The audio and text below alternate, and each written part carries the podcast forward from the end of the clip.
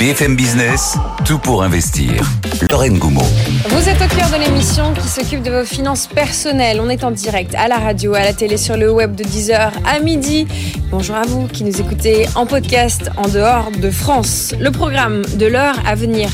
On va parler IMO. On aura trois bonnes nouvelles pour vous. Oui, si vous vous intéressez au passeport thermique, Stéphane Descartiers va peut-être vous remonter le moral dans quelques minutes avec Marie Cœur de Roi. Le question-réponse du jour, on va parler crypto, on va parler crypto-monnaie, on va vous apprendre tout ce qu'il faut savoir sur les produits structurés sur les cryptos. Oui, alors ça sera un peu technique, mais on va vous expliquer les avantages euh, de ces euh, produits structurés et puis répondre à quelques-unes de vos questions. Ce sera avec Enzo Allo de cryptopatrimoine.fr. Aujourd'hui, on investira différemment dans la musique. On s'arrêtera sur une plateforme qui permet d'acheter et de revendre des droits musicaux. On va parler musique fractionnée. Hmm. Après euh, le CD, le piratage et le streaming, la musique fractionnée. Il y a vous aussi, vous nous écrivez pendant l'émission direct à bfmbusiness.fr. Vous m'écrivez également sur LinkedIn. Je vous lis vos questions, elles viennent participer à l'émission et au débat. Et sinon, elles viennent alimenter notre pompe à questions pour de prochains sujets. Il est l'heure de vous confier à Stéphanie Colo pour un point sur l'actu économique. BFM Business, l'info éco, Stéphanie Colo. Et à quatre jours de l'ouverture du salon de l'agriculture, les représentants des industriels, de la grande distribution et des agriculteurs sont reçus ce matin au ministère. Cette réunion vise à garantir la bonne application des lois EGalim, censées garantir une rémunération décente aux agriculteurs. Le gouvernement maintient la pression sur le respect de ces lois, notamment à l'encontre de Lactalis. C'est ce qu'a déclaré Agnès Pannier-Runacher ce matin. La ministre déléguée à l'agriculture et à la souveraineté alimentaire était l'invitée de RMC. Je suis en train de vous dire ce matin que d'ores et déjà Lactalis a augmenté son prix d'achat sous la pression notamment euh, de l'intervention de l'État et qu'aujourd'hui nous ne sommes pas encore à une situation satisfaisante et que la négociation se poursuit. Mais ce qu'on voit sur cet exemple-là, c'est qu'effectivement, sur la filière lait, près de 90% des volumes de lait qui sont produits par les agriculteurs français sont contractualisés à un prix et que nous avons les moyens de faire bouger ce prix lorsqu'ils ne respectent pas le coût de production de la filière laitière et que nous allons continuer dans ce sens. Emmanuel Macron va aussi recevoir aujourd'hui le président de la FNSEA et des jeunes agriculteurs.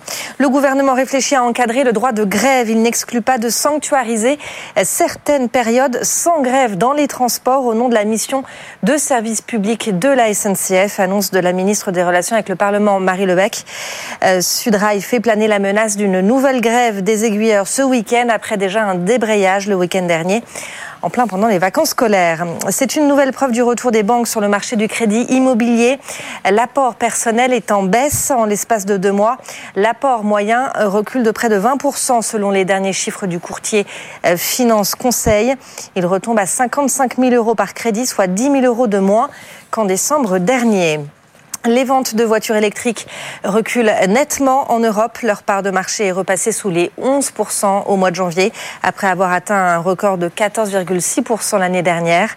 En cause notamment la suppression en Allemagne du bonus environnemental pour les particuliers. C'est aujourd'hui l'ouverture du Singapour Air Show, le plus grand salon aéronautique d'Asie-Pacifique. Boeing annonce d'ores et déjà une commande de Thai Airways pour 45 Dreamliners. Ça représente un contrat de 13 milliards de dollars au Mais la star cette année pourrait bien être le chinois Comac qui envoie deux appareils C919 qui se veut le grand rival des Boeing 737 37 et Airbus A320. Dans l'actualité entreprise, Air Liquide augmente de plus de 11% son bénéfice net en 2023. Il dépasse désormais les 3 milliards d'euros. Le groupe double sa prévision de marge opérationnelle d'ici 2025. En Grande-Bretagne, Barclays publie un bénéfice en baisse de 15% en 2023 à 4,3 milliards de livres, plombé notamment par des coûts de restructuration de 900 millions de livres au quatrième trimestre.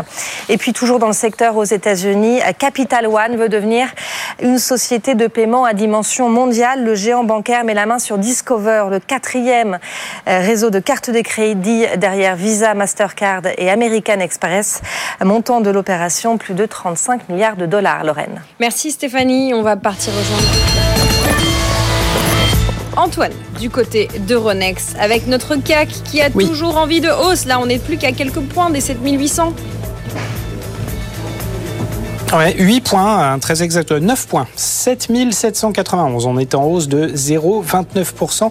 Surperformance marquée hein, du CAC 40 par rapport au DAX à Francfort qui est dans le rouge, à moins 0,24%. Même chose pour l'Eurostock 50 qui perd 0,06%. Et euh, surperformance marquée aussi, on en reparlera, euh, des valeurs cycliques, hein, étant donné que l'Euronext Tech Leaders, l'indice des valeurs technologiques, lui est en repli, et puis en repli marqué, hein, moins 1%. Donc là, on a une vraie surperformance de l'industrie et des valeurs cycliques.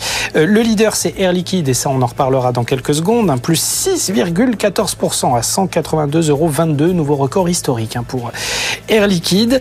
Euh, Veolia qui gagne 2,3% à 29,68 euros. On a Carrefour qui va publier ses résultats après la clôture de la Bourse de Paris qui gagne 1,8% à 15,61 euros. En revanche, à la baisse, euh, Renault qui plombe un petit peu le CAC 40 en perdant 3,6% à 36,70 euros. Et oui, baisse mm. euh, des ventes de voitures électriques sur le mois de janvier. Alors, le mois de janvier est un mois assez particulier hein, pour euh, rééquilibrer les inventaires des, des marques et des, constructeurs. Donc, ça explique peut-être hein, ces chiffres un petit peu, contradictoires avec une forte hausse des ventes de diesel. Mais en tout cas, Renault paye le prix hein, de, ces, mauvais chiffres. on a ArcelorMittal qui recule d'1,6% à 24,46 euros. Capgemini moins 22, 218,80 euros. Plus forte hausse du SBF 120, c'est BIC qui s'envole après publication de ses résultats. Le titre prend 10% à 68,80. Et la plus forte baisse, elle est pour Clariane. Deuxième séance de très forte baisse. On est à nouveau sur des plus bas historiques. 1,50 hein. On est en repli de 10,4%. Et puis à signaler que Forvia est reparti à la baisse, mais alors euh, d'un coup. Et le titre avait pourtant commencé euh, la séance par un rebond. Là, il perd encore 9,6% à 12,68 euros. Le CAC 40, donc plus 0,33%, 7794 points, à 6 points du record. L'euro, 1,08$ pile. Et oui, Forvia, le nouveau nom de Forentia. Rappeler. Euh, merci beaucoup Antoine. On va parler euh, eh bien d'Air Liquide si vous voulez bien. Star parisienne, la valeur de bon père de famille par définition, c'est votre histoire. Tout pour investir, l'histoire d'Antoine. Et oui, Air Liquide, résultat au top, dividende en hausse. On est dans un secteur cyclique. Qu'est-ce qu'on peut dire de ce d'Air Liquide qui se porte bien, record historique d'ailleurs?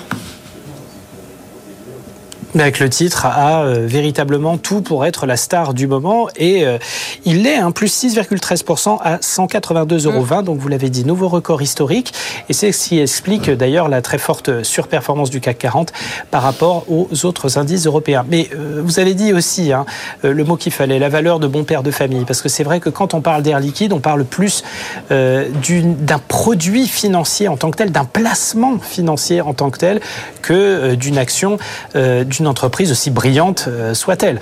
Puisque euh, si on regarde les performances fondamentales, c'est vrai qu'une hausse de 11% euh, du bénéfice qui surpasse les 3 milliards d'euros pour la première fois, donc un niveau record, une marge qui grimpe, un dividende. Alors là, pour le coup, c'est ça qui est sans doute le plus intéressant parce que vous avez vu et on a pu le décortiquer à travers les autres publications d'entreprises. on a des entreprises qui sont un petit peu plus frileuses ces derniers temps à servir beaucoup de dividendes à leurs actionnaires. On a vu Total qui est un petit peu déçu à ce niveau-là. Pourtant, gros, gros fournisseur de compounds. On a vu euh, Bayer, l'allemand, qui a dû euh, quasiment annuler son dividende mm. cette année. Il l'a fait baisser de 95%. Mais bon, Bayer, qui est euh, soumis à des problèmes très, très particuliers d'endettement et de très forte dépréciation de ses actifs américains autour du Roundup et de toutes ces affaires judiciaires autour. Mais là, on a Air Liquide qui sauve l'honneur des verseurs de coupons et qui l'augmente encore, alors d'un petit peu plus de 8%, et on est à 3,20 euros pour le dividende d'Air Liquide.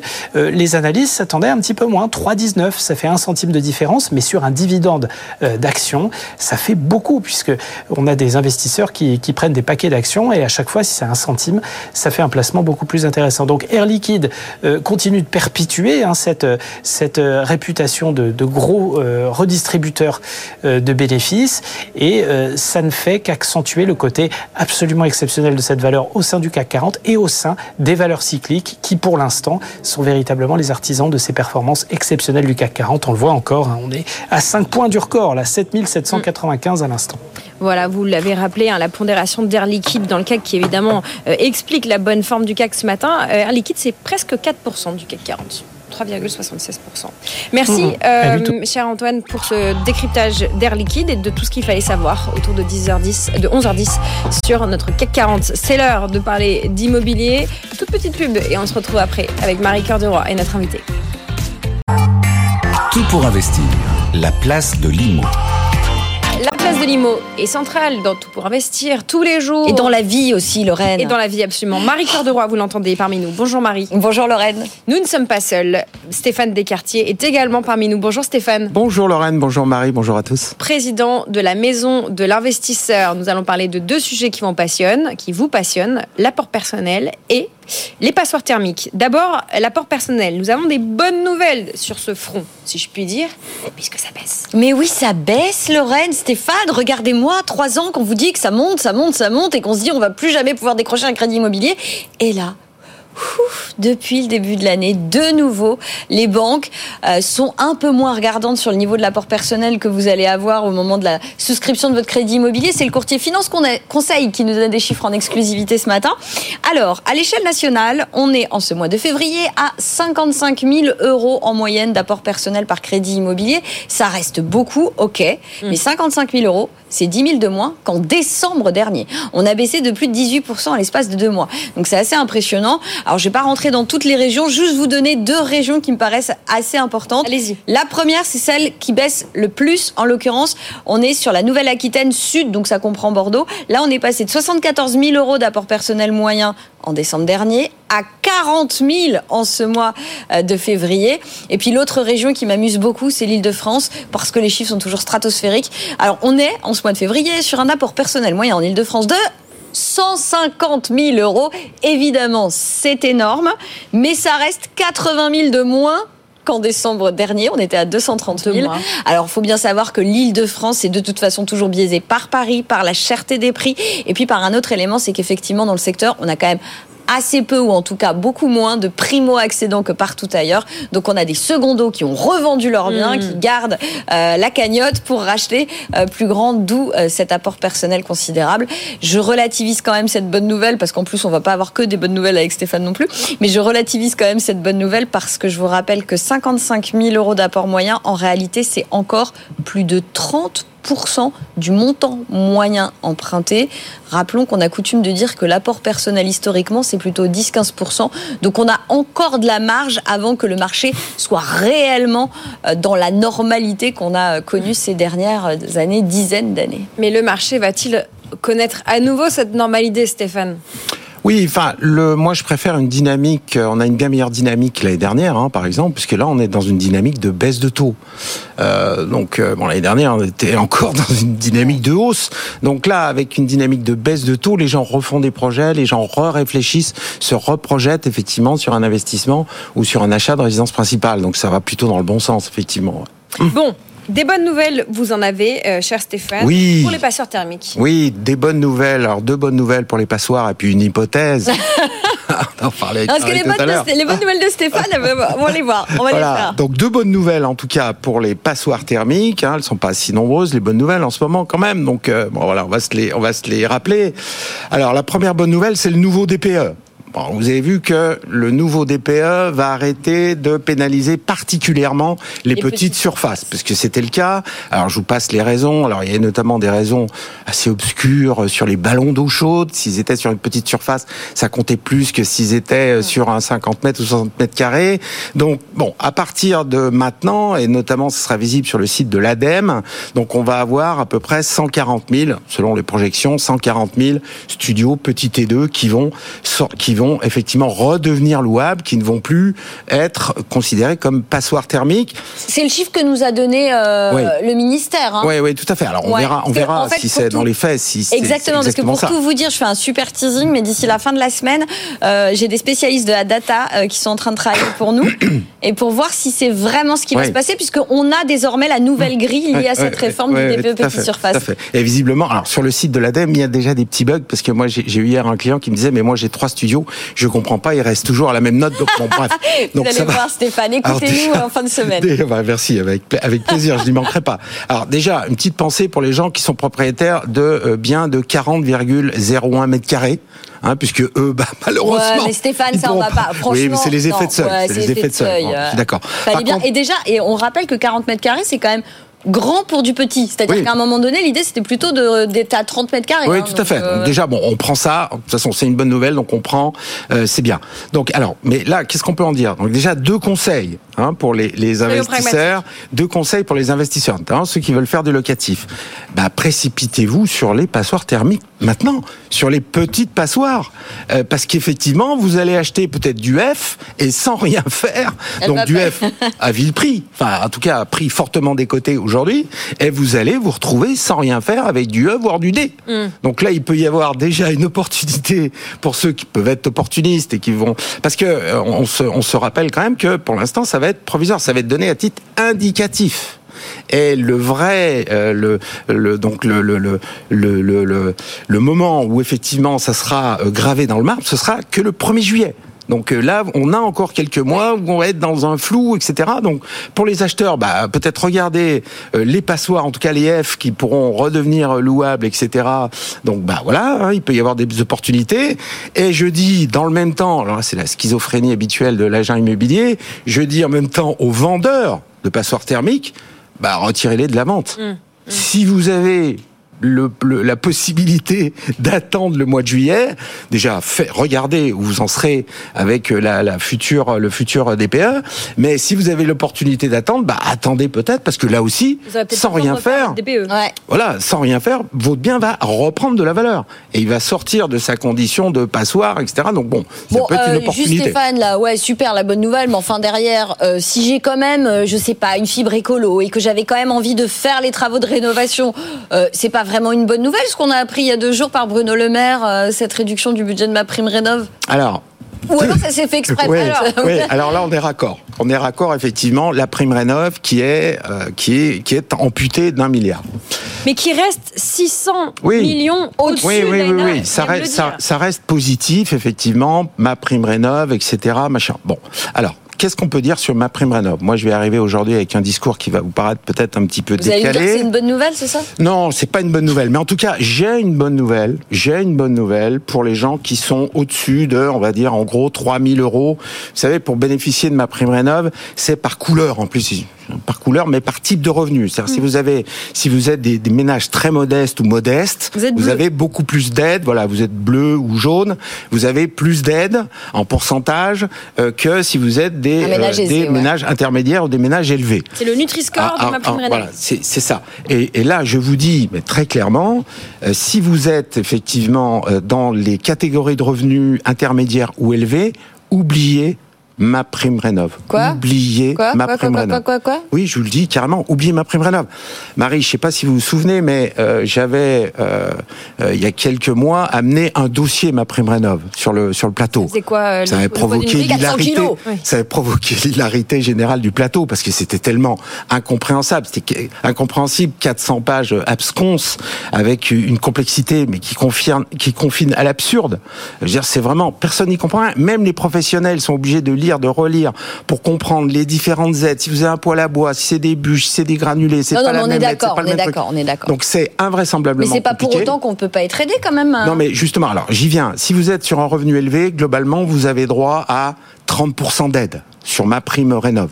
Mais il se trouve que les entreprises RGE sont, parce qu'elles sont très peu notamment, elles sont beaucoup plus chères que les artisans classiques. Elles sont entre ce qu'on voit sur le terrain, ce qu'on examine. Il y a UFC que choisir qui a fait une enquête il y a, il y a, il y a quelques années. Euh, ce qu'on constate sur le terrain, c'est que c'est des prix qui sont 30 à 40% plus élevés. Donc vous voulez dire qu'en passant par un artisan RGE, je perds tout le bénéfice de ma prime ben voilà, quoi. mais voilà. Mais Alors que je suis obligé de passer par un artisan RGE pour avoir ma prime. Voilà, c'est exact, Donc on oublie la- ça. ma prime rénov si vous êtes, au-dessus de si 3 000 vous- euros. voilà, si c'est ce que c'est ce qu'on peut retenir. On oublie parce qu'effectivement, on gagne du temps, on gagne de l'énergie. Et je tiens à dire quand même parce que les artisans RGE, c'est pas des arnaqueurs. Ils sont pas là pour effectivement euh, mettre euh, euh, travailler à, à 10 fois le prix. C'est pas ça. Ils Les artisans ouais, ils RGE, label ils ont des formations formation. obligatoires. Ils ont des normes doivent- qui changent tout le Ils temps. ont des normes qui changent tout le temps. Ils sont obligés de se remettre à niveau en permanence. Ils ont des assurances spécifiques. Et puis ils sont pris d'assaut. Oui. Quand tous les matins vous avez 50 demandes de devis euh, qui arrivent sur euh, votre boîte mail, bon bah voilà, au bout d'un moment. Donc euh, à quoi ça sert d'aller payer, de de- de- de- d'aller gratter 30% d'aide le gouvernement cherche à faire des économies. Donc à quoi ça sert On va d'aller permettre chercher au gouvernement de faire des ben économies. voilà, exactement. Pour une fois, j'ai bien vu de Bruno Le Maire. Ça sert à quoi d'aller chercher 30% d'économie si euh, effectivement vous payez vos travaux 30 à 40% plus cher? Ben à rien. Donc débrouillez-vous, euh, faites vos travaux dans votre coin avec de bons artisans locaux, recommandés, etc. Et vous gagnez un temps considérable. Vous faites des, vous faites faire des économies à l'État. Tout le monde est content. Bon, deux bonnes nouvelles et vous nous avez promis une piste qui pourrait devenir une troisième géniale celle-là, Lorraine. Alors une, alors une piste, hein, je dis bien c'est une piste, hein, je vous dis pas, Elle voilà, est c'est c'est ce qui va se passer. Mais il y a quand même une petite musique qui commence à monter. Il y a des juristes qui se posent euh, la question et qui commencent à préparer leurs arguments. Vous allez comprendre euh, où je veux en venir. Euh, la, la taxe, vous savez que la taxe foncière, elle est basée sur la valeur locative d'un bien. Voilà, c'est des coefficients par rapport à la valeur locative d'un bien. Si l'État vous dit votre passoire, vous n'avez pas le droit de la louer, la valeur locative est donc nulle. Donc la taxe foncière doit être nulle. Simple, basique. Alors simple, basique, ça va pas être aussi simple que Ouais, ça. parce qu'en fait, on en Parce parlait en antenne avec Stéphane. Je, je m'adresse à nos auditeurs et téléspectateurs qui se, pr- voilà, qui commencent à rêver. Oui. N'oublions pas que effectivement, la taxe foncière se base sur ce qu'on appelle les valeurs locatives, soit un équivalent loyer, hein, c'est vrai. fait, Mais c'est aussi le cas de tous ceux qui payent la taxe foncière pour leur résidence principale. Donc, comment la justice va-t-elle faire le distinguo entre une passoire pas louable et donc sans valeur locative et une taxe foncière payée pour une résidence principale qui s'adresse elle aussi et qui s'assoit elle aussi sur une valeur locative quand même. Alors, au-delà du droit, moi, je suis convaincu qu'il y aura effectivement des contribuables qui pourront faire valoir euh, ce, euh, ce principe-là, et notamment, euh, enfin, tous les propriétaires, notamment qui louent des biens, ne sont pas des multipropriétaires qui ont des dizaines de biens, etc., etc. De retraités. 40%, mais c'est, mais c'est ça, 40% des bailleurs sont des retraités, des gens qui parfois ont 60, 70 ans, 75 ans, qui n'ont pas forcément les moyens euh, de, euh, de faire des travaux, des 40 000, des 50 000 euros de travaux. Et puis vous avez des gens, l'immobilier, c'est pas simplement un actif, parce que vous allez me dire, ah mais ils ont qu'à vendre, les gens qui effectivement n'ont pas les moyens de faire des travaux. Mais euh, l'immobilier, c'est pas, ce n'est pas qu'un actif, comme disent les financiers. C'est aussi des histoires, c'est aussi une maison de famille. J'en parlais avec une dame l'autre jour, essayé de la convaincre de vendre la maison dont elle avait hérité de ses parents, et qui me disait, mais non, moi c'est la maison dans laquelle j'ai grandi, je ne pourrai jamais la vendre. Peut-être que mes enfants la vendront, mais moi je ne peux pas. Et donc cette dame qui est retraitée, qui a 75 ans, qui n'a pas 50 000 euros à mettre dans une rénovation énergéti- énergétique, elle va en plus payer la taxe foncière. Est-ce que c'est juste? Est-ce que c'est juste? Moi, je ne pense pas. Je ne suis pas le seul à, à le penser. Et donc, je pense qu'on va vers des batailles en perspective, alors qui ne s'appliqueront pas à tous les contribuables, Ah, notamment ça aussi, ceux. ça fait jurisprudence quand même. hein. Alors, à voilà. la fois, je dis à tout le monde, ne vous emballez pas, mais en même temps, si effectivement il pouvait y avoir une décision. Bah, alors- ça va faire jurisprudence quand? Mais je vais vous dire, mais je vais vous dire, je, je vais vous dire, je vais vous dire. Euh, on va vers une telle pénurie, mais on le sait, mais tout le monde le répète chaque jour, de biens locatifs. Ça sera peut-être un échappatoire aussi peut-être demain pour dire ah bah finalement on va freiner, on va décaler parce qu'on ne peut pas se priver de taxes foncières. Est-ce que bah, finalement les pouvoirs publics ne vont pas se servir de cette faille qui sera exploitée, nul ne peut en douter, pour dire bon bah on met le haut là. Regardez ce qui se passe avec euh, euh, l'évolution du DPE euh, sur euh, sur les sur les petites surfaces. Là, le- enfin les pouvoirs publics sont coincés quand même. Ils se sont tirés une balle dans le pied parce que sur un marché normal, interdire des biens à la location, pourquoi pas? Mais avec la pénurie qu'on a et c'est l'avenir qui sera encore euh, bien pire, est-ce qu'on peut se permettre de sortir 2, 3, 4, 5 millions de logements du parc? Donc ce sera peut-être avec euh, effectivement des failles comme ça que on va assouplir, on va décaler, on va revoir le truc, on va reconsidérer les choses. Bon, voilà, hein, moi c'est Pour une rebooster le hypothèse budget de ma prime rénov. Ouf. Il est techniquement boosté par rapport à la Oui, 100 oui, tout ouais. à fait. Quand Mais on, on- voit, quand on voit le chantier, quand même, Lorraine, on est très Ouais. très loin du compte, hein, quand même. On chiffre, on déchiffre, c'est ce qu'on essaye de faire dans cette émission. Bon, cette piste, pour conclure, euh, Stéphane Marie, quelle est la probabilité de concrétisation Pour les pour les euh, pour les bailleurs modestes, je pense qu'on a effectivement de très bonnes chances de pouvoir aboutir à ça parce que il y a un côté euh, il y a un côté euh, juste en fin de compte. Au-delà du droit, quelqu'un qui ne quelqu'un qui n'a pas les moyens de faire sa rénovation euh, et qui effectivement va être non seulement interdit de louer, mais en plus payer une taxe foncière basée sur une valeur locative. Je pense que au moins pour les euh, bailleurs modestes, je pense qu'il pourra euh, y avoir une avancée dans ce sens-là. Vers une exonération de taxes foncières, encore une fois, basée sur la valeur locative. Je suis moins optimiste que Stéphane, mais je, je l'espère. Je Ah. l'espère pour ces petits propriétaires bailleurs qui, effectivement, eux, n'ont clairement pas les moyens de, faire les travaux. Ils sont un peu pris à la gorge. Voilà, pas forcément les moyens de faire des gros travaux d'envergure. Et vous l'avez rappelé, Stéphane, c'est bien de le dire. L'immobilier, ce n'est pas que des actifs. Tout à fait. C'est aussi des histoires, c'est aussi une vie, c'est aussi voilà des, des biens dans lesquels on a grandi, on a vu grandir ses enfants. Voilà, c'est aussi ça l'immobilier. Merci beaucoup à tous les deux. Merci Stéphane d'être quartier, euh, Descartiers d'être venu, président de la maison de l'investisseur, de l'investisseuse. Merci. Oui, on va lui dire de changer, tiens. Merci Marie-Cœur de Roy. À demain pour À continuer demain. à parler immobilier. Évidemment, ça vous concerne. On marque une petite pub. Et ensuite, on va parler de deux sujets un petit peu cryptiques. Nous allons parler de produits structurés et de crypto. Les deux en même temps. On fait ça dans quelques minutes. À tout de suite.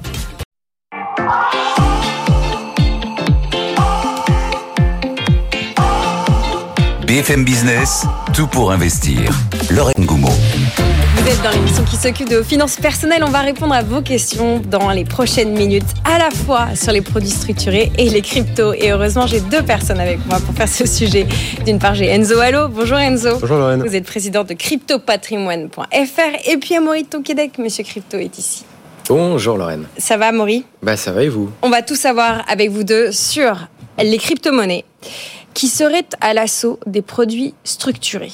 Alors, on va faire un peu de pédagogie. Vous allez nous rappeler ce que c'est que les produits structurés, cher Enzo. Ouais. Et les cryptos, quel est le lien Et de quoi parle-t-on Et pourquoi ça nous concerne, nous, ultimement, investisseurs particuliers? Eh bien pour, pour plusieurs raisons que je vais essayer d'expliquer de manière assez simple ici rapidement. Euh, tout d'abord, qu'est-ce qu'un produit structuré? Alors pour, pour expliquer ce qu'est un produit structuré, en fait c'est un ensemble de différents produits financiers. Vous avez généralement une partie obligataire de la dette qui va constituer une partie du produit structuré et des produits dérivés dans des produits structurés. Alors ça nous fait une belle jambe de savoir que dans des produits structurés il y a des produits dérivés. Mais alors qu'est-ce que les produits dérivés? Là c'est généralement un peu plus connu. Ce sont tous les euh, contrats, fin de compte, financiers entre deux parties qui vont s'accorder sur un prix futur. Donc simplement, ce sont des options, ce sont des forwards, des calls, des puts, ce sont tout ce genre de produits assez risqués. hein. On est dans un environnement de la produit risqué et complexe, hein, je le rappelle. Et donc, bah, un produit structuré, ça va être un mélange, un assemblage de produits dérivés, de d'obligations, hein, de dettes et de- d'un actif sous-jacent. C'est-à-dire qu'on va faire un produit structuré qui va traquer, qui va suivre la performance d'un indice, d'une action, et là, en l'occurrence, ben, d'une crypto pour le coup. Alors justement, d'une crypto ou des cryptos? De quelle, euh, de quelle crypto-monnaie parle-t-on? Est-ce que c'est pas tout sur le Bitcoin là Si, alors aujourd'hui, il y a des possibilités de faire des produits structurés sur deux sous-jacents crypto qui sont généralement Bitcoin et Ethereum, hein, euh, logique par rapport au- d'un point de vue de liquidité. L'intérêt, ça va être quoi en fait sur ce genre de produits structurés? On fait pas ça pour le plaisir. Euh, en fait, ce genre de produits sont vraiment sur mesure et permettent de d'avoir un curseur entre le risque et le rendement souhaité. C'est-à-dire que je vais vraiment pouvoir bouger mon curseur sur ben, plus je mets de la sécurité dans mon produit structuré, moins je vais avoir de rendement. Forcément, on est toujours sur ce genre de couple risque-rendement. Et plus je vais aller sur des produits risqués, plus je vais pouvoir normalement dégager du rendement. Bon, je, vous, questionne dès à présent. On le sait, et Amaury euh, documente la vie euh, et l'actualité euh, du Web 3 et en particulier des crypto-monnaies au quotidien. On le sait, à l'origine de la création de Bitcoin notamment, c'est cette volonté d'être un- une offre alternative au système bancaire traditionnel. Là, on a l'impression que d'aller travailler sur des produits euh, dérivés, des produits structurés euh, sur Bitcoin ou sur Ethereum, que vous nous avez dit, à l'intérieur d'un système bancaire institutionnel traditionnel, c'est très contre-intuitif. Alors effectivement, mais c'est plutôt une bonne nouvelle pour euh, les personnes qui sont dans l'écosystème crypto, hein, parce que ça montre une professionnalisation de l'écosystème, etc. Il faut déjà savoir que c'est à peu près entre 3 et 4 fois le montant investi dans des dérivés sur Bitcoin que ce qu'il y a comme capitalisation de Bitcoin. Mm. Bitcoin aujourd'hui, c'est à peu près 1000 milliards. C'est à peu près 3000 milliards investis dans des dérivés sur Bitcoin. C'est ce qui explique déjà euh, ces grandes volatilités et ces amplitudes énormes sur Bitcoin lorsqu'on a des décélérations, enfin des dévalorisations de Bitcoin qui s'accélèrent. hein. ce sont Mhm. les appels de marge liés à ce type de produit. Et pareil à la hausse. Donc, euh, c'est pour le coup aussi une manière pour les investisseurs traditionnels de pouvoir investir sur Bitcoin sans faire ce qu'on appelle de la ligne directe. Aujourd'hui, ce qui est compliqué pour les investisseurs traditionnels, c'est d'aller sur une plateforme d'échange comme Binance, Kraken ou d'autres acteurs français ou internationaux, d'investir tout seul, sans conseil, parce qu'aujourd'hui il y a encore très peu de professionnels qui s'emparent du sujet, et en fait, bah, on laisse un petit peu les investisseurs à poil dans la nature sur ce genre de sujet. C'est un peu ça le problème. Donc, pouvoir créer des produits qui sont réglementés avec un code qui sont euh, listés sur des, plateformes. Vous allez avoir les, des, des, données, vous allez avoir des émetteurs qui sont euh, voilà, des, grandes sociétés, des, institutionnels bancaires. Ça, ça rassure. Ça permet également, un des avantages des produits structurés, c'est que ça peut être logé dans des contrats d'assurance vie, PEA, compte titre. Aujourd'hui, c'est la manière dont les investisseurs français sont structurés en contrat d'assurance vie majoritairement. Et donc, il y a beaucoup d'encours à les récupérer. On va revenir sur la manière dont on peut loger euh, ces produits. Amaury, qu'est-ce que ça vous inspire? Bah justement, c'est vrai que c'est assez intéressant. C'est un peu ce qu'Enzo a dit là. C'est que, bon, là, on parle de, de, de, Il y a Bitcoin et toutes les autres cryptos. Là, effectivement, on parle plutôt de Bitcoin et éventuellement d'Ethereum aussi. Mhm à la base, c'est des, produits euh, technologiques qui sont censés être complètement décentralisés. Donc c'est vrai que ça peut paraître, comme vous l'avez dit Lorraine, un peu contre-intuitif de se dire, bon, bah, finalement, la finance traditionnelle s'empare de ces produits-là et en fait quelque chose de plutôt centralisé pour le coup. Mais ce qu'il faut bien comprendre, c'est que, que ces produits-là aillent dans la finance traditionnelle, en tout cas pour l'instant, ça ne nuit pas à, euh, à ce pourquoi ils ont été créés à la base. C'est-à-dire que ça, n'altère pas le fonctionnement de mm. Bitcoin aujourd'hui, le fait qu'il arrive dans la mm. finance traditionnelle. Et ça participe justement, ça permet de le démocratiser, ça permet à plus de gens de s'y exposer et tout simplement même d'être au courant que cet actif-là existe, ça devient un actif à part entière. Et les produits structurés dont parle Enzo, en fait, ils, travaillent avec déjà à peu près tous les actifs qui existent. Bitcoin est en train de mûrir et de devenir un actif mm-hmm. à part entière, donc ça paraît assez logique que petit à petit la finance traditionnelle s'y intéresse. Et justement, est-ce que c'est euh, les cryptos qui rentrent dans la finance traditionnelle ou est-ce que c'est pas les banques traditionnelles qui s'approprient les cryptos avec ce, mécanisme Ma question est un peu rhétorique, mais vous voyez ce que je veux dire? C'est euh, oui, je pense que c'est un petit peu, c'est un petit peu les deux, mais plus les banques aujourd'hui qui commencent à pénétrer ce secteur, qui s'intéressent à l'infrastructure de manière générale, à la technologie, avec plus ou moins de vitesse d'ailleurs. Hein. Certaines ont laissé un petit peu ça, certaines vont, vont plus vite que d'autres.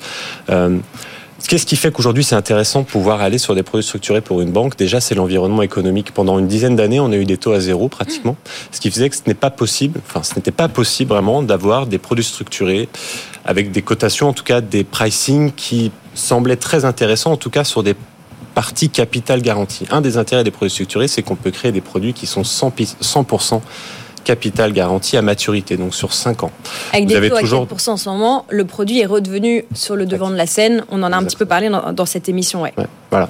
Donc ça permet aujourd'hui de pouvoir ben, proposer des produits 100% capital garanti, tout en étant exposé un petit peu à Bitcoin, ben, aujourd'hui, ça, c'est un peu exotique. Ça parle à certains investisseurs.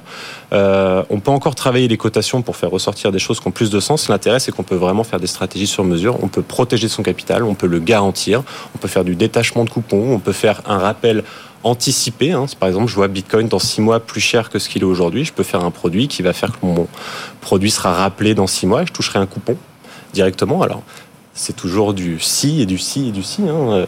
Mais euh, voilà, c'est ce qui permet aujourd'hui, je pense, pour les banques de se dire, bon, ça pourrait être intéressant. Les produits structurés euh, sur des cryptos, c'est pour qui? C'est pour des investisseurs qui en comprennent les risques déjà premièrement, puisqu'on est sur ce qu'on a de plus, dans tout ce qu'il y a de plus complexe, hein, selon moi, dans la finance réglementée, hors hedge fund, etc. On est vraiment sur une classe d'actifs risqués, sur un sous-jacent risqué, et donc en fait, c'est-à-dire que d'habitude, on est dans les cryptos, on a déjà toute cette palanquée de risques hein, qu'on a mm. l'habitude d'avoir. Donc j'ai envie de dire, pour un investisseur crypto, se dire que je vais mettre un produit structuré sous la son crypto, ben, je me rajoute un risque de crédit, un risque de l'émetteur. Un de plus, j'ai envie de dire, quand on est dans l'écosystème crypto. Mm. Pour un investisseur euh, des marchés réglementés qui va aller là-dessus, c'est déjà un peu plus exotique. Et donc bah là, ça demande peut-être de comprendre un peu plus le sous-jacent, comment est-ce qu'il peut réagir, de bien comprendre surtout ben, le fonctionnement des produits. Les produits structurés, ce sont des produits avec une durée de vie pendant laquelle des événements vont intervenir et vont impacter la vie du produit. Donc, bah, c'est comprendre qu'est-ce qui va être l'impact de ces différentes, euh, de ces événements sur le produit. Amaury, rappelez-nous comment aujourd'hui en France, en 2024, on peut investir dans les cryptos. Il y a plein de manières de le faire. La, manière la, la, plus classique, on va dire, c'est d'aller sur une plateforme d'échange centralisée. Donc, c'est une sorte de, de banque crypto, mhm. entre guillemets à la sur, plateforme sur laquelle vous allez déposer de l'argent et avec cet argent, vous allez passer des ordres. Ces ordres vont permettre d'acquérir tel ou tel crypto Alors à noter, quand on, quand on a ces, ces- nos cryptos sur des plateformes d'échange centralisées, on ne les possède pas réellement, c'est la plateforme qui les possède, donc c'est un peu comme bah, c'est un peu comme une banque, hein. c'est-à-dire que vous avez votre argent à la banque Lorraine, théoriquement c'est votre argent, mais dans les faits c'est plutôt la banque qui possède votre argent. Voilà. Donc en faisant ça, on s'éloigne un petit peu de l'idéologie première de décentralisation euh, des cryptos, mais c'est la manière la plus répandue de le faire. Mais effectivement, comme le comme le disait Enzo, tout le monde n'est pas prêt à faire ça. Euh, et le fait de commencer à proposer des produits structurés euh, sur les cryptos, comme on l'a eu euh, avec euh, les ETF aux États-Unis, permet à des gens qui ne sont pas prêts de, de s'exposer à ce marché de cette manière-là, d'avoir des cryptos, d'être exposés à ce marché dans leur assurance vie, voilà, dans tout un tas de, de- contrats de, de finances traditionnelles. Et donc, ça permet voilà, aux gens s'y- de s'y exposer sans passer forcément par ces plateformes crypto. Voilà, parce que le rapport et l'intérêt, euh, ce que vous prêchez un petit peu Enzo, c'est qu'on pourrait du coup euh, investir dans Bitcoin ou dans Ethereum via euh, son PEA. Alors, sur le papier, c'est possible. En pratique, c'est un petit peu différent. J'ai pris mon bâton de pèlerin pour vous, Lorraine, euh, durant les deux dernières semaines. J'ai appelé pas mal de brokers et d'émetteurs pour savoir un petit peu la manière dont ils allaient euh, structurer Oui, ces parce produits. que ça fait deux semaines qu'on est sur, sur- sur ce sujet, cher. Bah, en fait, c'est-à-dire qu'il y a aujourd'hui, en France déjà, en Europe, vous pouvez considérer que vous avez allez, 20-25 émetteurs. Par là, émetteurs, j'entends Société Générale, Banque, euh, BNP Paribas, tous les plus grands émetteurs, mais aussi les plus petits. Aujourd'hui, ceux qui émettent ce genre de papier sont des plus petits émetteurs. Euh, je peux en citer plusieurs, je peux citer Marex, Leontech, etc., qui sont des émetteurs français. La problématique de ces émetteurs, c'est qu'ils sont notés par Standard Poor's, Fitch, etc., un petit peu moins bien, on va dire, que les gros institutionnels qu'on a. Et que pour être logé dans un contrat d'assurance vie, un produit a besoin que son émetteur soit minimum, alors si je dis pas de bêtises, c'est triple B+, Mm. sinon ça doit être triple A-. Et là, pour le coup, aujourd'hui, les, les sociétés qui émettent ce genre de papier sont notées un petit peu en dessous la note minimum nécessaire pour que le produit soit logeable dans des contrats d'assurance vie. En revanche, aujourd'hui, il y a des grandes banques qui commencent à émettre des papiers sur des produits 100% capital garanti, avec sous-jacent Bitcoin.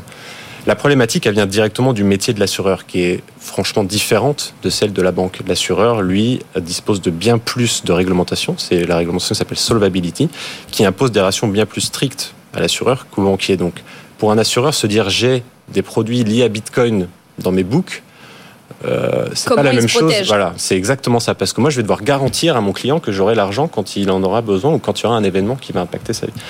Donc, euh, c'est en gros, la, la machine se met en route, on va dire, côté émetteur et côté assureur, qui doivent s'entendre sur ben, quel produit est-ce qu'on est prêt à accepter en termes de risque côté assureur. Et Lorraine, si je peux me permettre, est-ce qu'il y a, il y a, une, euh, il y a une, une chance ou un, quelque chose qui pourrait faire changer justement ces notes, qui pourrait les améliorer et du coup permettre à ces assureurs de proposer ces, produits-là Alors, pour ces sociétés-là, c'est justement un petit peu euh, cette notation qui fait qu'ils sont sur des papiers un peu exotiques, sur des produits un peu exotiques. C'est leur marque de fabrique en général.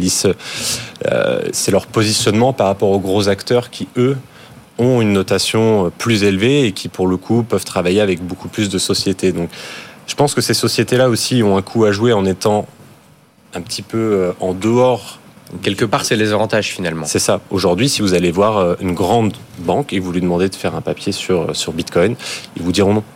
Que ce soit à côté investment banking, Mm. pour, du, pour du particulier, hein, j'entends, pas pour du professionnel ou du contrepartie éligible, mais ça sera, ça sera pas possible.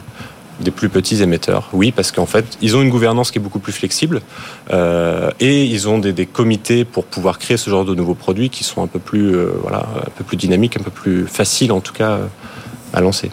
On est un peu dans la finance-fiction avec vous, Enzo et Amaury, parce qu'évidemment, euh, ces produits structurés et les cryptos, c'est pas euh, fait. Euh, est-ce que ça serait bien Est-ce que ça serait mal? Je ne sais pas, mais en tout cas, on a essayé de décortiquer la faisabilité de ce genre de produits. Et le challenge, vous l'avez rappelé, Enzo, c'est de convaincre les assureurs, parce qu'eux aussi, ils ont besoin de se protéger, euh, de, de, de- comment dire, de d'accepter des produits structurés dans leur book. Oui, mais euh, que mettre en face pour euh, Et oui, il faut des garanties. Et donc une qualité du sous-jacent, de l'émetteur, etc., etc. Aux États-Unis, ça existe ces produits structurés sur les cryptos? Ah oui, alors pour le coup, alors produits structurés, j'ai pas vérifié des codizines particuliers. En tout cas, des produits dérivés, oui.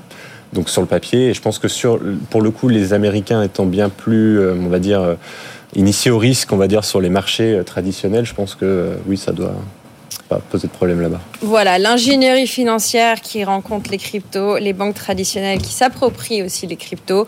On a essayé de, de déjà euh, dessiner les grandes lignes de ce sujet. Merci Enzo pour votre travail euh, d'investigation en amont de cette euh, interview. Enzo Allo, président de cryptopatrimoine.fr. On peut retrouver pas mal de contenu aussi pour les débutants ou les quasi-pros comme vous à Maurice Tonquédec. Tant que je vous ai sous le coude, on vous retrouve tout à l'heure à 15h en direct, à 21h30 euh, après Tech Co et puis à n'importe quelle heure en podcast pour BFM Crypto, le club. De quoi allez-vous parler euh, aujourd'hui? On va voir comment euh, les cryptos, le Web 3 peut être une réponse face aux dérives qu'il peut y avoir avec l'IA générative. Donc on va voir comment le, le Web 3 pourrait paradoxalement enfin même pas paradoxalement, nous protéger tout simplement, euh, notamment au niveau du droit de propriété sur par rapport au tout ce qui peut arriver avec euh, l'IA générative. Donc rendez-vous à 15h. Voilà, vous avez des questions? Eh bien, Amaury aura des réponses avec ses, avec ses experts tout à l'heure dans BFM Crypto, le club. C'est bientôt la fin de Tout pour investir. Nous avons encore une interview. Au programme, on va continuer à parler ingénierie financière, puisqu'on va parler de comment investir dans la musique. En particulier la musique fractionnée. On va parler titrisation de propriété intellectuelle. C'est technique, mais c'est très intéressant, vous allez voir. A tout de suite. Tout pour investir. Investir autrement. On investit autrement et dans la musique. Tiens, demain aussi, on parlera investissement dans la musique. On fera un sujet avec une maison d'enchères sur l'investissement dans les instruments musicaux. Mais avec mon invité, on va parler de musique fractionnée. Bonjour William Ellie. Bonjour Lorraine Goumeau. Vous êtes cofondateur de Bolero. Alors vous allez nous pitcher une nouvelle manière de penser l'investissement dans la musique. On va se mettre du côté des artistes, mais aussi du côté, vous le savez, dans cette émission des investisseurs particuliers. Évidemment. On n'a pas l'habitude de recevoir beaucoup de startups qui pitchent leurs idées, mais euh, je vais vous laisser pitcher en quelques mots euh, Bolero, s'il vous plaît. Merci beaucoup. Alors, tout d'abord, l'idée n'est pas si ancienne. En réalité, euh, ça fait un petit moment qu'il y a de plus en plus d'activités sur le marché des transactions de catalogues, donc de plus en plus de fonds de private equity et évidemment d'entreprises établies du secteur musical qui achètent des catalogues sous une forme d'investissement pour les conserver, accumuler en fait cette propriété intellectuelle. Nous, ce qu'on a fait avec Bolero, c'est qu'on a créé un moyen de permettre en fait à n'importe quel créateur de vendre une fraction discrétionnaire ses droits musicaux afin de faire bénéficier à une nouvelle population d'investisseurs des revenus issus des performances commerciales des morceaux. Donc qu'est-ce que ça signifie? Ça veut dire que tous les trimestres, ces catalogues génèrent des rendements qui sont basés sur les royalties qui sont versées par euh, bah, la consommation de la musique. Hein. Mhm. Donc euh, il y a 15 sources de revenus différentes, on pourra revenir en détail là-dedans. Mais voilà, l'innovation qu'on propose aujourd'hui, c'est de pouvoir investir de manière fractionnée, mais aussi d'ouvrir cette nouvelle catégorie d'actifs à un public beaucoup plus large, puisqu'aujourd'hui, ça a toujours été un actif exclusif, réservé aux entreprises établies du secteur. Là, n'importe qui, n'importe quel particulier, n'importe quelle entreprise peut investir dans un portefeuille d'actifs musical. Donc si je comprends bien, la chose dans laquelle on investit, c'est littéralement de la propriété intellectuelle? Alors, c'est un tout petit peu plus technique que ça. Nous, ce qu'on fait, en fait, c'est qu'on démembre le droit musical et donc vous investissez dans les revenus futurs de ces parts démembrées. Donc qu'est-ce que ça signifie euh, Encore pour entrer dans le détail un peu technique, euh, en fait on va prendre par exemple une part éditoriale, donc c'est une des deux parts de la propriété intellectuelle musicale, on va la fractionner en 1000 morceaux ou 2000 morceaux par exemple, et en fait, chaque détenteur, chaque propriétaire de cet actif va du coup toucher la part proportionnelle des revenus qui est attribuée à cette part pour euh, une durée plutôt long terme. Et en fait, c'est aussi ça qui est intéressant dans ce nouveau produit financier, c'est que on se calque sur la durée de vie des droits musicaux. Ce qui signifie que pour un, pour un droit éditorial, par exemple, vous possédez cet actif jusqu'à 70 ans après la mort du dernier auteur-compositeur ayant contribué à la composition de l'œuvre. Mm, mm. On voit la complexité qu'il y a derrière un titre de musique, en fait. On ne se rend pas compte quand on n'est pas euh, de l'industrie. Votre produit, il va intéresser qui? Ah, c'est une excellente idéalement. question. Alors, idéalement, euh, nous, on cherche évidemment euh, toute personne qui a une capacité d'épargne qui est intéressante ou qui est, euh, dispose de liquidité et qui cherche un nouveau produit d'investissement diversifié. en réalité, nous, aujourd'hui, on a plus de 10 000 clients inscrits sur la plateforme qui investissent tous les mois. globalement, on a 55%, 56% de cette base installée qui est un public de passionnés de musique qui veulent traduire leur passion pour la musique en pratique d'investissement. Et on a du coup un peu moins de la moitié qui sont des investisseurs euh, plutôt euh, habitués aux produits financiers et qui ont un intérêt pour les finances personnelles.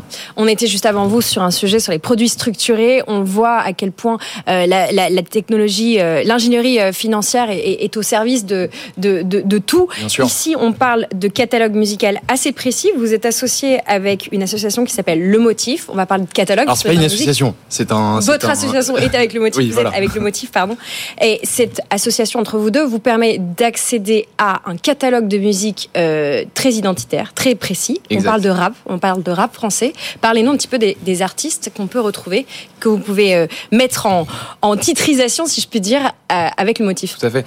Alors, c'est une collaboration inédite et assez historique puisque on a concrètement, on s'est associé à Le Motif, Olivier de son prénom, qui est un producteur reconnu et établi dans l'industrie musicale, pour permettre de mettre sur le marché plus de 420 œuvres de rap français qui euh, sont aujourd'hui interprétés par euh, les plus gros artistes, donc euh, Booba, Joule, PLK, Gazo, Tiakola, aussi des artistes internationaux comme Wizkid, comme Heady One. Donc ce sont des artistes qui globalement vendent. Et en fait c'est ça qu'il faut comprendre. Aujourd'hui on propose des œuvres d'un catalogue qui vend et qui génère beaucoup de performances. Quand vous dites qui vend, c'est-à-dire que le catalogue il marche il fonctionne bien. Il fonctionne bien. Alors après, donnez-nous quelques chiffres. Par exemple, vous avez cité Gazo, qui est un rappeur quand même assez connu en France, même qui est le meilleur vendeur de 2023. C'est un carton. C'est quoi en chiffres concrètement? Alors en chiffres concrètement, aujourd'hui, dans chaque morceau, euh, en fait chaque morceau qui est proposé sur la plateforme, vous allez accéder à un rendement euh, qui va varier. Pour les morceaux les plus anciens, par exemple, interprétés par Booba, vous allez avoir un rendement annuel à 5,27%. Et pour euh, un artiste comme Gazo, vous allez toucher des rendements annuels à 23 ou 26%. Alors évidemment, ce ne sont pas des taux de rendement fixés mmh, dans mmh, le mmh. temps, toutes les performances passées ne préjugent pas les performances futures. En revanche, ce qui est très intéressant, c'est de voir que pour un actif qui génère un rendement purement passif et qui ne nécessite pas d'arbitrage au quotidien ou de manière hebdomadaire, euh, c'est assez inédit. On, parle de fractionnement de la musique. Vous arrivez sur un marché qui a été euh, profondément bouleversé. Il y a eu le CD, on a tous connu euh, les situations de piratage, euh. 3 le streaming. Là, vous arrivez avec quoi? Un nouveau rapport à la musique? On ne fait pas que écouter, on met aussi des billes dans des artistes? En tout cas, c'est notre plaidoyer, c'est notre thèse. Nous, on pense que la prochaine révolution de l'industrie musicale se tient dans le partage de la valeur et donc la fractionnalisation des actifs sous-jacents à toutes les œuvres.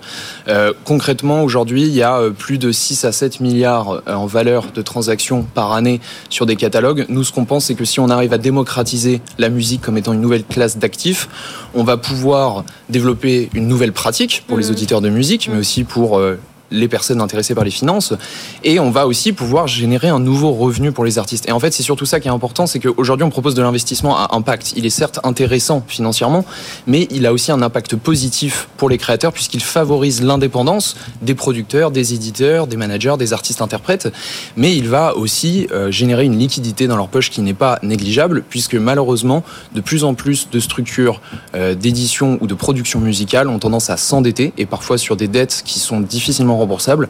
Nous, on arrive avec un nouveau revenu, un nouvel outil qui va leur permettre de bénéficier de liquidités qu'ils n'auront pas à rembourser.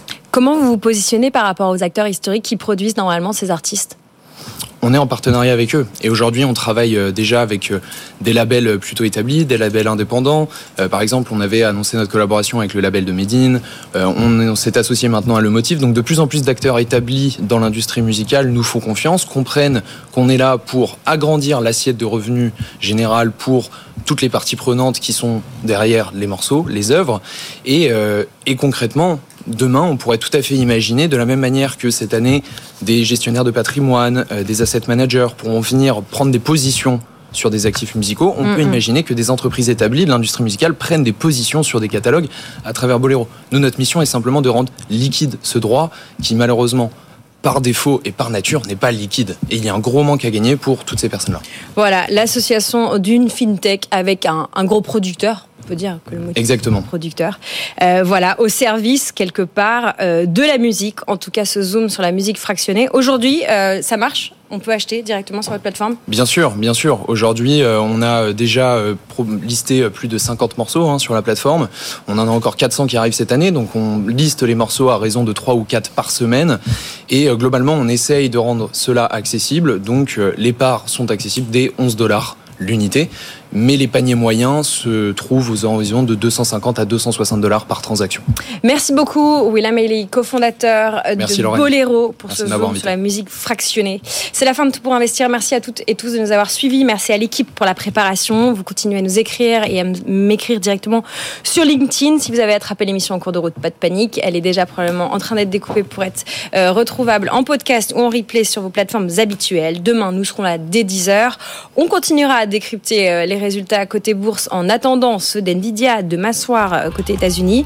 Et puis on parlera, je vous l'ai dit tout à l'heure, investissement dans les instruments de musique, bien, euh, bien physiques, bien, matériaux, euh, bien matériels. Cela, c'est euh, dans 5 minutes que vous allez retrouver Sandra Gandouin aux manettes d'avec vous. Bonjour chère Sandra. Bonjour Lorraine. Le programme de l'émission ce midi. On va parler de leadership, on va parler d'entrepreneuriat, on va parler de questions juridiques hein, que vous nous posez très souvent et d'expérience client. Mais je tiens à dire à Théo qui nous a écrit sur notre adresse avec vous à bfmbusiness.fr qu'il préférerait qu'on parle d'investissement et d'immobilier plutôt que de vie en entreprise. Eh bien, je j'envoie Théo vers tout pour investir entre 10h et midi tous les jours parce que c'est l'émission de Lorraine, je pense, qui vous intéresse, euh, Théo. Et pour tous les autres, eh bien, vous nous écrivez à notre adresse et vous nous suivez sur les réseaux sociaux. La libre antenne de la vie de l'entreprise, c'est à midi jusqu'à 13h. Avec vous, avec vous Sandra. Sandra, on se retrouve demain. On se quitte, je vous dis, euh, à l'heure où il est 11h56. euh, le Bitcoin se négocie autour de 52 000 dollars. Vous restez sur BFM Business. À demain. Tout pour investir sur BFM Business.